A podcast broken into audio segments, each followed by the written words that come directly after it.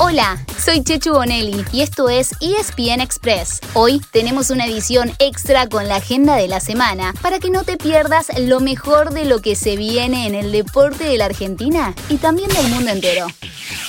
Para los equipos argentinos, esta es la cuarta semana de la fase de grupos, tanto de la Copa Libertadores como en la Sudamericana.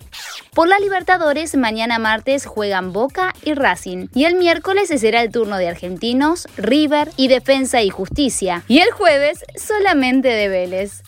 Por la Sudamericana, el martes se presentan Independiente y Talleres. El miércoles juega Arsenal y hay un choque argentino entre San Lorenzo y Rosario Central, mientras que el jueves será el turno de Lanús y de Newell's Old Boys. Además, habrá cruces de Copa Argentina para seguir definiendo los octavos de final. Nos vamos al viejo continente. Sí, nos vamos a Europa. Porque hay acción entre semana con varias ligas poniéndose al día. Así me gusta. El Manchester City puede ser campeón el martes o el jueves, y aunque parezca un poco extraño, en ambos casos, sin jugar. Para eso necesita que su vecino y escolta, el Manchester United, pierda alguno de los dos partidos que tienen en la semana o que empate los dos. Mañana martes será local ante el Leicester y el jueves visitante frente al Liverpool.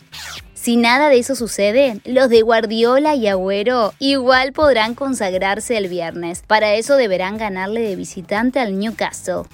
En Italia y en España hay fecha completa de martes a jueves. Uno de los escoltas de la liga, el Barcelona, visita al Levante mañana martes. Y el puntero Atlético Madrid recibe a la Real Sociedad el miércoles. Y el otro escolta, a la Madrid, viaja a Granada el jueves. Por último, en Alemania y en Francia hay partidos de Copa. El Paris Saint-Germain, eliminado en semis de la Champions y segundo en la Liga, se juega su chance en la Copa de Francia el miércoles por semifinales y ante Montpellier. En el tenis, ayer domingo comenzó el Master 1000 de Roma. Entre otros estarán Diego Schwartzman, Rafael Nadal y Novak Djokovic. También jugará Nadia Podoroska entre las chicas. Pasamos a la NBA porque esta es la última semana de la temporada regular. De acá al domingo quedarán definidos los clasificados a la postemporada y también los cruces en los play-ins entre los equipos que queden de los puestos 7 al 10 en cada conferencia.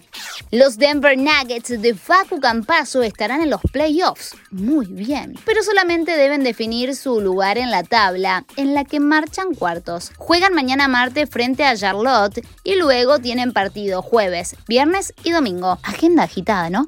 El Oklahoma City Thunder de Gabriel Deck, en cambio, ya está fuera de los playoffs. Mañana martes se enfrentará a Sacramento y luego tendrá juegos viernes y domingo.